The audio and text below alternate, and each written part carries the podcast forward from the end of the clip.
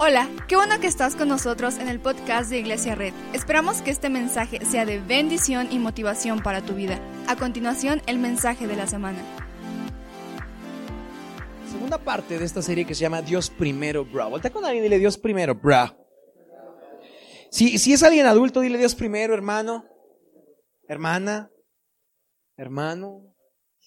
Y estamos hablando en esta serie acerca del arte de buscar el reino, ¿verdad? Este, este arte. Yo creo que es un arte, porque en un arte tienes que, que, que hacerte un maestro de este arte y hacerte un maestro de, de buscar el reino es complicado, ¿verdad?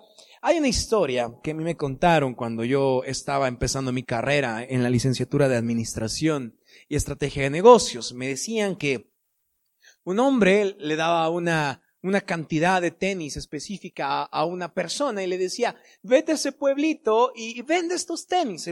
la persona llegaba con su cargamento de tenis y veía que nadie usaba tenis y le, le marca al jefe y le dice, jefe, esto va a ser un fracaso. Nadie usa tenis. Entonces, el jefe manda a otro vendedor y el vendedor lo manda igual con un cargamento de tenis y le dice, jefe, jefe, jefe, esto va a ser un exitazo nadie usa tenis. Podemos entender, esta era, era una, el primer ejemplo con el cual yo conocí la parte de la oferta y la demanda. Quizá dirás, oye, eso es economía. Oye, tranquilo viejo, eh, estamos, no que veníamos a la iglesia, pensé, ahora, clases de economía, ¿qué está pasando? Pero para que podamos entender, seguramente tienes un negocio o tuviste, o todo el mundo ha querido vender algo o ha comprado algo en un momento de su vida.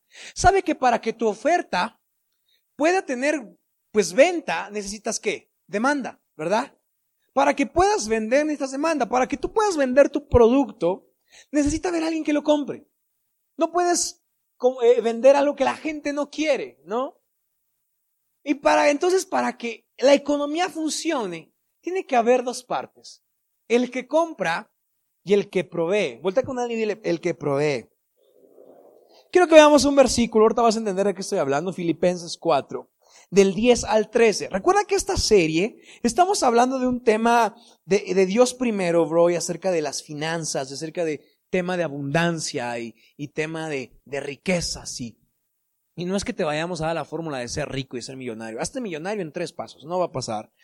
Pero todos hemos escuchado el versículo, todo lo puede en Cristo que me fortalece, ¿verdad? Todos, todos lo hemos escuchado, tenemos estas, estos cuadros con un águila volando, todo lo puede en Cristo que me fortalece, ¿no? Y ya lo ve, dice, sí, todo lo puede en Cristo que me fortalece. Todas las tías, las mamás han mandado estas imágenes de un piolín, Todo lo puedes en Cristo que te fortalece, hijo.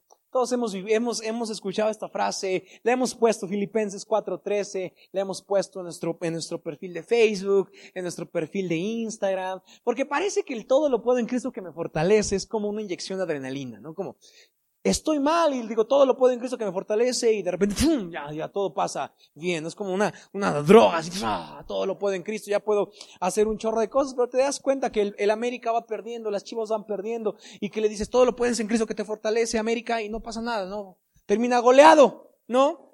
Para que podamos entender la, el, background, todo lo que está atrás de este versículo. Es importante que leamos los versículos que están atrás de este Filipenses 4.13. Filipenses 4.13 empieza desde el 10 y dice, me alegro muchísimo en el Señor de que al fin hayan vuelto a interesarse en mí. Pablo está en la cárcel y le escribe a los filipenses, oigan, qué chido, gracias, se tardaron mucho en volver a interesarse en mí. Qué buena onda. Dice, claro está que teniendo la oportunidad de mostrarlo, no digo esto porque esté necesitado pues he aprendido a estar satisfecho en cualquier situación que me encuentre.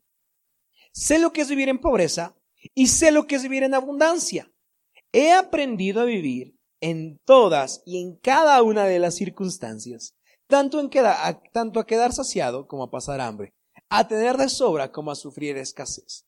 Todo lo puedo en Cristo que me fortalece. ¿Por qué hacemos una oración? Señor Jesús, gracias por este día. Gracias, Padre, porque tú estás aquí en medio de nosotros. Te pedimos que abras nuestro entendimiento y que tu Espíritu Santo sea el único que tenga un lugar en este momento. En el nombre de Jesús y todos decimos amén. Este versículo, Filipenses 4:13, y este libro está escrito eh, mientras Pablo está en la cárcel. Qué lugar tan más feliz para estar para Pablo, ¿verdad? Una cárcel. Y empieza con, pues gracias por interesarse en mí, compadres, ellos habían pasado de lanza. Y después continúa, he aprendido a vivir en cualquiera situación que esté. Date cuenta cómo el todo lo puedo en Cristo que me fortalece, parte del he aprendido a vivir en cualquiera que sea mi circunstancia. Esto está diciendo, Pablo está diciendo en este momento que Pablo tuvo que pasar un aprendizaje para poder estar contento en momentos de escasez, pero también en momentos de abundancia. ¿Cuántos, cuántos se ponen contentos cuando no tienen dinero? Nadie, ¿verdad? O alguien que, alguien que disfrute cuando no tiene dinero, así como que, sí, hoy tengo cero pesos, yeah, ¿no? Nadie se emociona cuando tiene cero pesos. Nadie se emociona cuando la renta hay que pagarla porque y no tenemos dinero. Nadie se emociona. Sí nos emocionamos de vez en cuando cuando vivimos en abundancia, pero aquí me sorprende cómo Pablo habla de que ha aprendido. Ha aprendido, habla de un aprendizaje. Entonces, estar contento en cualquiera que sea la situación es un aprendizaje. Estar contento en cualquier situación en la que estemos es un aprendizaje continuo de un camino de poner a Cristo en primer lugar. La sociedad en este momento nos está diciendo que necesitamos muchas cosas. Y cuando no podemos comprar esas cosas, ¿cómo nos ponemos? Tristes, ¿no? Quiero una nueva playera, quiero un nuevo celular, quiero irme de viaje, quiero hacer esto, quiero hacer lo otro. Ah, necesito, necesito, necesito, necesito, necesito. Y cuando no tenemos aquello que necesitamos, nos ponemos tristes. Ah, no tengo esto. Pablo está hablando de esto. Pablo habla del versículo, todo lo puedo en Cristo que me fortalece. Pablo lo escribe no como una versión triunfalista de un versículo, no como una inyección de adrenalina, sino Pablo lo escribe como la base del aprendizaje de vivir todo el tiempo en felicidad. ¿Alguien está aquí? Entonces dice, he aprendido a vivir en felicidad todo el tiempo, sin importar cuándo tengo en el banco, pero no porque tengo algo en el banco, sino porque Cristo todo lo puede en Él, porque Él me fortalece. Esto se refiere a la habilidad de Pablo de estar contento en todas las cosas. ¿Quieres que te diga el secreto de la felicidad? Poner a Cristo en primer lugar. Ese es el secreto de la felicidad. Porque cuando Cristo está en primer lugar, cuando hablamos de una, de una, de una arte de buscar primero el reino, puede estar en ansiedad, puede estar, perdón, en necesidad. Pero si Cristo está en primer lugar, he aprendido a vivir cualquiera que sea mi situación. Pablo había tenido abundancia financiera, pero también había tenido escasez. Pero eso y poner a Cristo en primer lugar le había ayudado a estar feliz, cualquiera que sea la circunstancia. Entonces, el versículo de todo lo puedo en Cristo que me fortalece no es simplemente un cuadro, no es simplemente un tatuaje, no es una frase en nuestro perfil. La vida de todo lo puedo en Cristo que me fortalece es una vida que aún en ventas bajas, aún cuando tu refrigerador está vacío, aún cuando estás viviendo necesidad, aún cuando estás viviendo ansiedad, puedes tener felicidad. Imagínate que pudiéramos desarrollar una vida en que estoy feliz sin importar si tengo escasez. ¿Cómo estás? Súper. ¿Por qué? Pues es que no tengo dinero, pero estoy súper. Porque sé que Dios puede bendecir.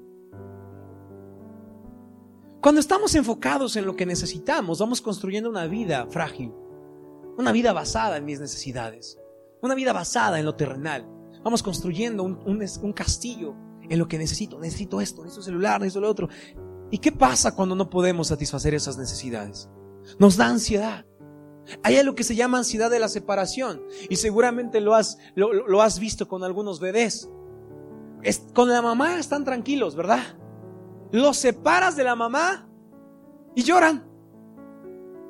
Y digo, no, no es porque los niños sean malos, y como que, ay, voy a llorar, eh, no, sino porque en su vida están sintiendo que la fuente de provisión se está separando de ellos.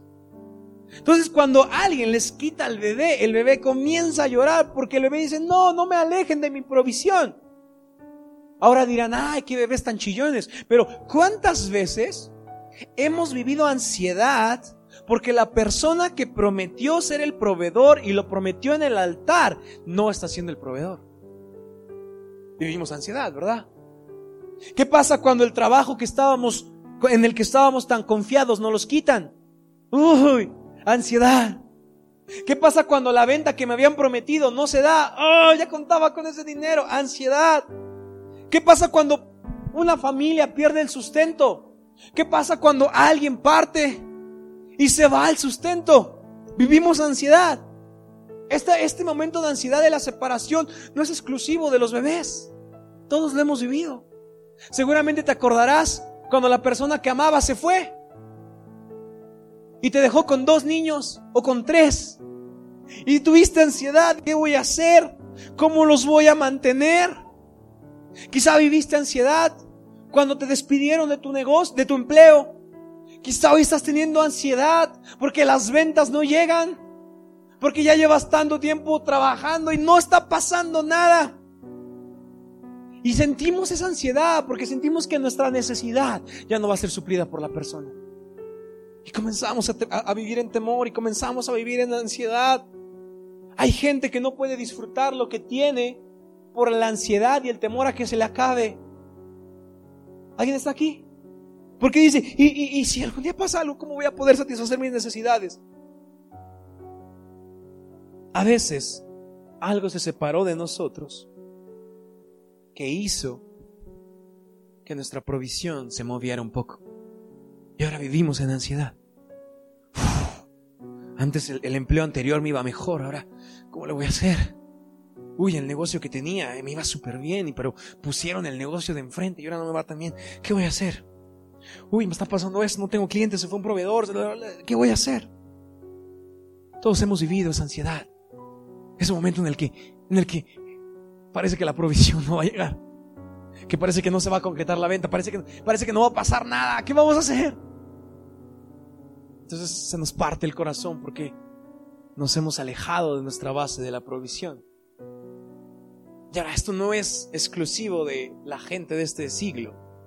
En Josué 5:10, del 10 al 12, describe a un pueblo llamado Israel que pasó lo mismo. Dice, al caer la tarde del día 14 del mes primero, mientras acampaban en la llanura de Jericó, los israelitas celebraron la Pascua. Al día siguiente, después de la Pascua, el pueblo empezó a alimentarse de los productos de la tierra, de panes sin levadura y de trigo tostado. Léelo conmigo, el 12. Desde ese momento dejó de caer maná. Hasta ahí, espérenme me ganaron. Y durante todo ese año el pueblo se alimentó de los frutos de la tierra. Déjame explicarte esta historia. Durante 40 años el pueblo de Israel se había mantenido de maná. No la banda, ¿eh? En el muelle de San Blas, amén. Los que entendieron la referencia son un poco pecadores, Dios los ama. Labios compartidos, labios divididos. Amén, ok. Y entonces en este momento durante 40 años habían alimentado, se habían alimentado de maná. Durante 40 años la Biblia dice que sacaban sus vasijas para recolectar lo que necesitaban y caía maná. Y de repente la mamá ya había planificado todo el menú. Ok, es domingo, a ver, mañana vamos a comer hamburguesas de maná. Chilito verde de maná el martes.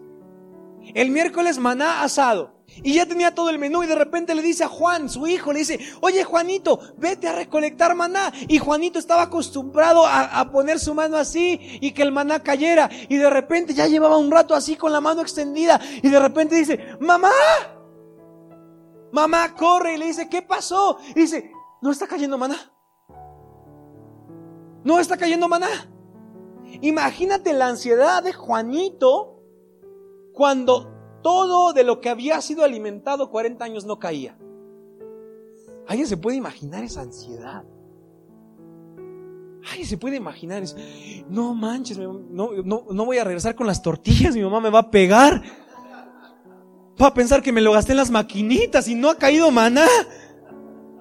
Y Juanito, ay, me van a regañar. Y, y, se pone y todos los niños están saliendo, la gente está saliendo a recolectar maná, voltean al cielo y dicen, ¿Qué vamos a hacer? No hay maná. No hay maná.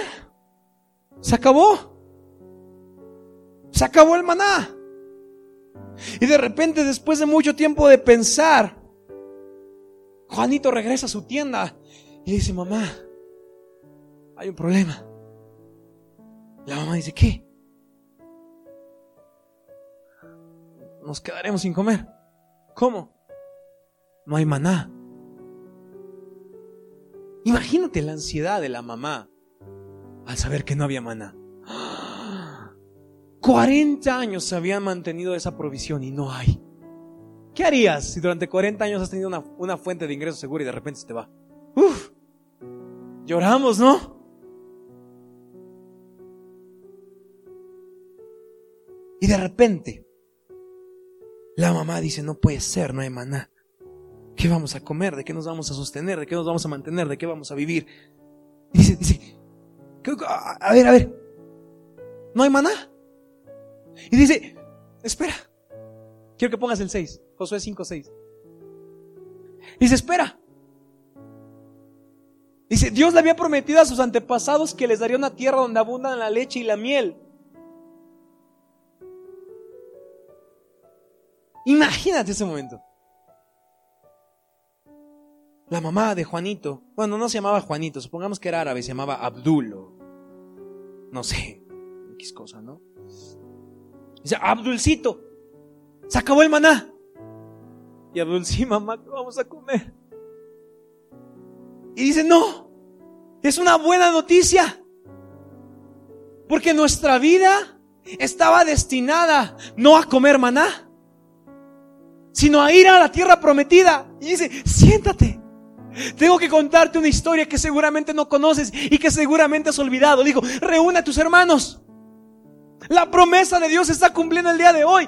Abdul y sus hermanitos adulcitos no entienden. ¿Cómo? Cuéntanos, mamá, ¿qué está pasando? Dice, cuando salimos de Egipto, hubo un hombre que se llamaba Moisés. Y Dios le prometió a ese hombre que nos iba a llevar a una tierra prometida. Y durante 40 años hemos pensado que el maná es la promesa y hemos olvidado que iba a haber un momento en que se iba a acabar el maná, se iba a acabar el maná. Pero cuando se acabara el maná significaba que estábamos listos para entrar a la tierra prometida.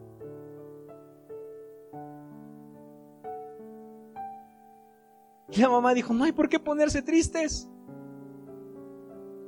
Nosotros la promesa no era alimentarnos de maná.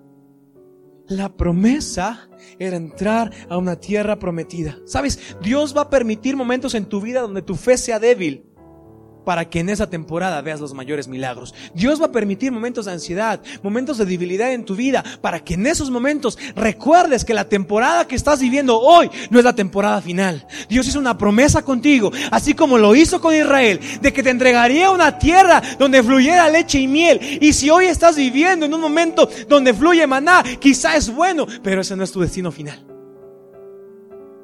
Ese no es tu destino final estaban tan concentrados en el maná que habían olvidado que el que les proveía maná podía proveer algo más. ¿Alguien está aquí? A veces olvidamos a veces ponemos tanto nuestra mente en, la, en, el maná del momento que olvidamos que el maná proviene de un ser más grande que puede bendecirnos. No importa cuál sea la situación del país, no importa cuál sea la situación de tu familia, no importa qué situación de abandono estás viviendo hoy. Deja de poner los ojos en tu necesidad y comienza a poner los ojos en aquel que provee tu necesidad. Porque el maná se acabará en un momento, pero el que nunca se acabará y nunca fallará y nunca terminará es el que provee el maná. El maná, habrá un momento. Habrá un momento en que saques tu mano y digas, ¿qué hubo Dios y el maná? Y Dios te dirá, se acabó el maná. Es tiempo de que avances a tu promesa. Habíamos, ellos habían olvidado que había que poner los ojos en el punto, en, había que poner los ojos en el que suple nuestras necesidades, no en la provisión. Cuando vemos la vida desde el terreno de las necesidades, muchas cosas nos faltarán. Y las necesidades hablan a nuestra mente. No tienes dinero. No te alcanzará para criar a dos hijos sola. No podrás salir adelante. Tu negocio va a quebrar. No vas a vender nada hoy. Cuando ponemos nuestra mente en el terreno de las necesidades, todo eso hablará a nuestra vida. No vas a vender nada. No tendrás ventas. Tu producto no es bueno. No vas a vender tú. No tienes experiencia. No eres un licenciado, no sabes qué hacer, no sabes qué vender. Tú poner un negocio. No, hay gente mejor que le ha ido peor. Y eso es en el terreno de las necesidades. Pero cuando ponemos nuestra, nuestro punto de vista, cuando ponemos nuestros ojos en aquel que es el proveedor, Dios dice, tranquilo, yo te puedo bendecir. La bendición de Dios es la que enriquece. Ah, no eres el mejor empresario del mundo, no pasa nada. No pasa nada, yo te puedo bendecir. La Biblia dice, pruébenme y abriré las compuertas de los cielos.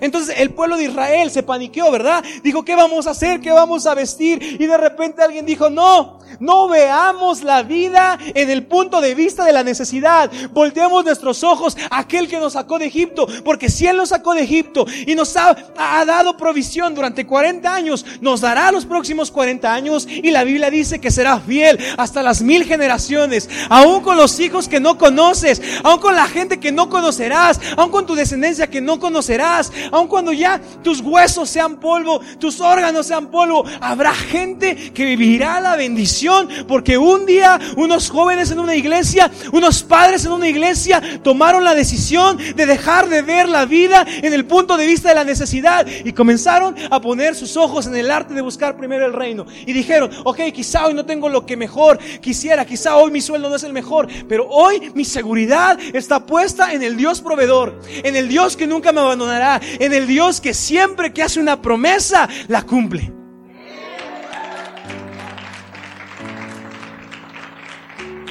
Cuando pasamos más tiempo escuchando nuestra necesidad, vivimos en ansiedad. A veces pasamos más tiempo escuchando nuestra necesidad que escuchando a nuestro proveedor. Cuando sigues el arte de buscar el reino, aprenderás a vivir en felicidad y aprenderás a vivir en escasez. Dios es mi proveedor. Voltea con él y dile, Dios es mi proveedor.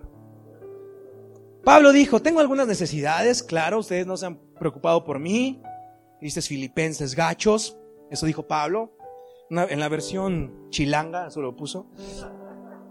Y dice, tengo algunas necesidades, pero he aprendido a enfrentarlas de la mejor manera. Y la mejor manera es confiar en el Dios proveedor. Sabes, hay cosas en tu vida que Dios puso para hace cinco años y las sigues buscando. ¿Y sabes qué? No están ahí. Y no estarán. Porque si Dios dejó de hacer, dejó, paró la lluvia de maná, no fue porque Dios se había ido, sino porque quería que el pueblo de Israel se moviera la siguiente temporada. Hay gente que dice, uh, es que hace 10 años tuve un negocio y me iba re bien. No, I mean, uh, un, tuve un empleo hace 20 años, ese estaba chido.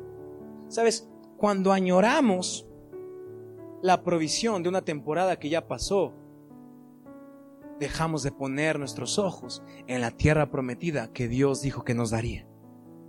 La provisión de Dios es por temporadas. Dios dijo, no recolecten maná, no llenen sus cubetas de maná. Vamos, yo les voy a dar, voy a ser fiel día con día. No tengan temor de la provisión de mañana porque yo la daré. Pero habrá un día que se acabará Dios da lo que necesitamos en esta temporada y solo para esta temporada. Y cuando se acabó, alégrate, porque es tiempo de avanzar a la siguiente promesa. ¿Sabes? Cuando el movimiento provoca que el menú cambie. ¿Alguien está aquí? El movimiento provoca que el menú cambie. Cuando estamos estáticos engordamos de lo mismo. Pero el progreso el avance, el continuo camino hacia tu destino, hace que el menú cambie. Te pregunto, quizá tu maná del día de hoy estuvo bueno, o el de ayer estuvo bueno, pero ¿estarás listo para cuando deje de caer? Una vida que pone a Dios primero está listo cuando el maná deje de caer.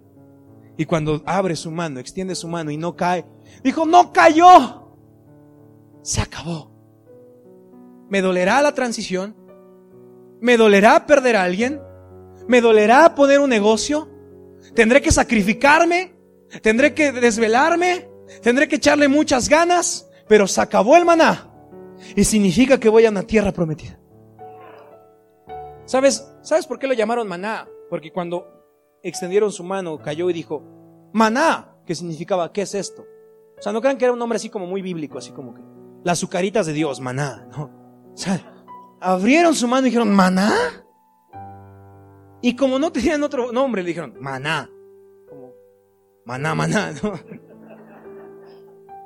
Sambors, ahí empezó Sambors, no sé. Maná, maná, maná. Quien le entendió ve mucha tele, ya no lo hagan. ¿Sabes?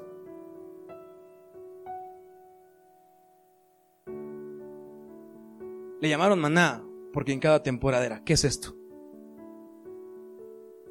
Hoy hay maná, un maná desconocido, una bendición desconocida que puede caer hoy a tu vida, pero debes estar dispuesto a dejar la provisión del pasado. Debes dejar de pensar en la persona que te abandonó, en la persona que te dejó, en el negocio que fracasó, y debes comenzar a pensar en lo nuevo, en lo desconocido, que viene de parte de Dios. Porque un día el maná cae en forma de sucaritas. Y otro día el maná significa levantar papas de la tierra, pero sigue siendo provisión. Un día significará tener un local, ese es el maná. Otro día significará tener dos, pero debemos estar dispuestos a hacerlo. ¿Sabes? Cuando nos corrieron del cine o cuando nos salimos del cine, eso lo, quitamos en el podcast, no nos vaya a escuchar la gente del cine. Cuando nos salimos del cine, nuestro maná se detuvo. Maná, maná. Y todos los voluntarios decimos, maná, maná. Maná, maná, maná, maná. Se manamá el manamá. Y cuando se acabó el maná en el cine, nos llovió maná en un salón. Y cuando se, se acabó el maná del salón, nos llovió maná en el campanita. Y cuando se acabó el maná del campanita, nos llovió maná en este lugar. Y cuando se acabe el maná en este lugar, iremos a buscar el maná a otro lado. Pero sabes, no hubiéramos podido llegar a este lugar si nos hubiéramos aferrado al maná del cine. Y no podríamos buscar el maná en Apizaco si estuviéramos aferrados al maná de este lugar. ¿Alguien está aquí?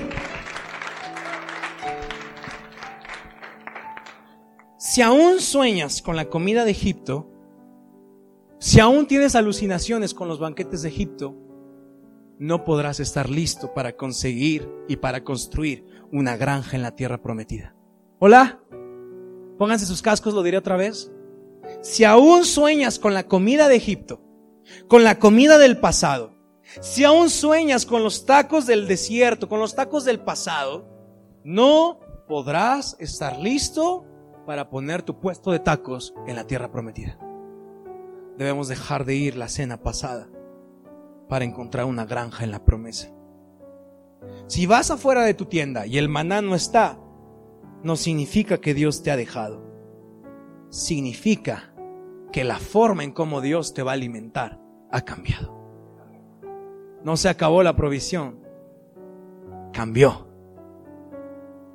No se acabó, simplemente cambió. Y quizá perdiste a alguien. Quizá hace muchos años perdiste el sustento de tu casa y eso te dolió. Sí, no puedo hacer nada por eso. Pero lo que puedo hacer es darte una promesa que es la que Dios dio. Que aunque el mundo venga en tu contra, la Biblia dice que Jesús dijo, confíen en mí, yo he vencido al mundo. Que aunque la crisis, que aunque un gobierno pueda meternos en una crisis, la Biblia dice que si yo estoy contigo, ¿qué te puede hacer un simple mortal? Quiero que vayamos a Éxodo 14, 10.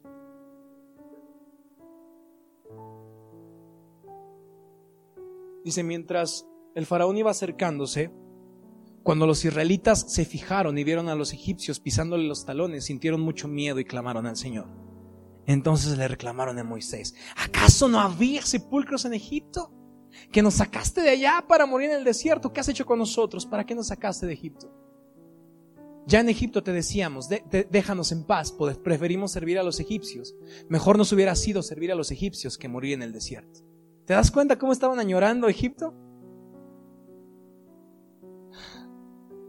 Hoy esta palabra es para alguien que está añorando una provisión pasada. Dios te está diciendo, no tengas miedo, mantengan sus posiciones. Hoy mismo serán testigos de la salvación que el Señor realizará en favor de ustedes. Y a esos egipcios que hoy ven, jamás volverán a verlos. 14. Ustedes quédense quietos. Que el Señor presentará batalla por ustedes. ¿Alguien está aquí? Y el 21 dice, luego Moisés, en el 21, a ver si me puedes poner el 21, Moisés extendió su brazo sobre el mar y toda la noche el Señor envió sobre el mar un recio viento del este. ¿Sabes? La bendición viene cuando la mano es extendida. El maná caía cuando extendían su mano. El maná caía cuando Moisés extendió su mano para abrir un mar. Y también el maná cayó y la bendición vino cuando extendieron su mano para sacar las papas de la tierra. ¿Sabes qué significa buscar el reino de Dios y su justicia y que todas las cosas serán añadidas? Significa que avanzaremos con los ojos puestos en el reino de Dios y avanzaremos y cuando extendamos la mano, hola, maná caerá. Quizá en otro paso será abrir un mar. Quizá en otro paso será sacar las papas de la tierra. Pero siempre que avancemos con los ojos puestos en Dios, extenderemos la mano y vendrá, vendrá provisión. Y vendrá alimento para tu casa. Y vendrán clientes y vendrán ventas. Siempre y cuando creas que todo lo puedes en Cristo que te fortalece. No como una inyección de adrenalina, sino como una vida que tiene todo puesto en Cristo y que a través de Cristo es su fortaleza. ¿Por qué no te pones de pie? Muchas gracias por acompañarnos. Subimos contenido semanalmente, así que suscríbete y síguenos en redes sociales. Te dejamos los links en la descripción. Nos encanta pasar tiempo contigo, así que si estás en Tlaxcala no olvides visitarnos este domingo.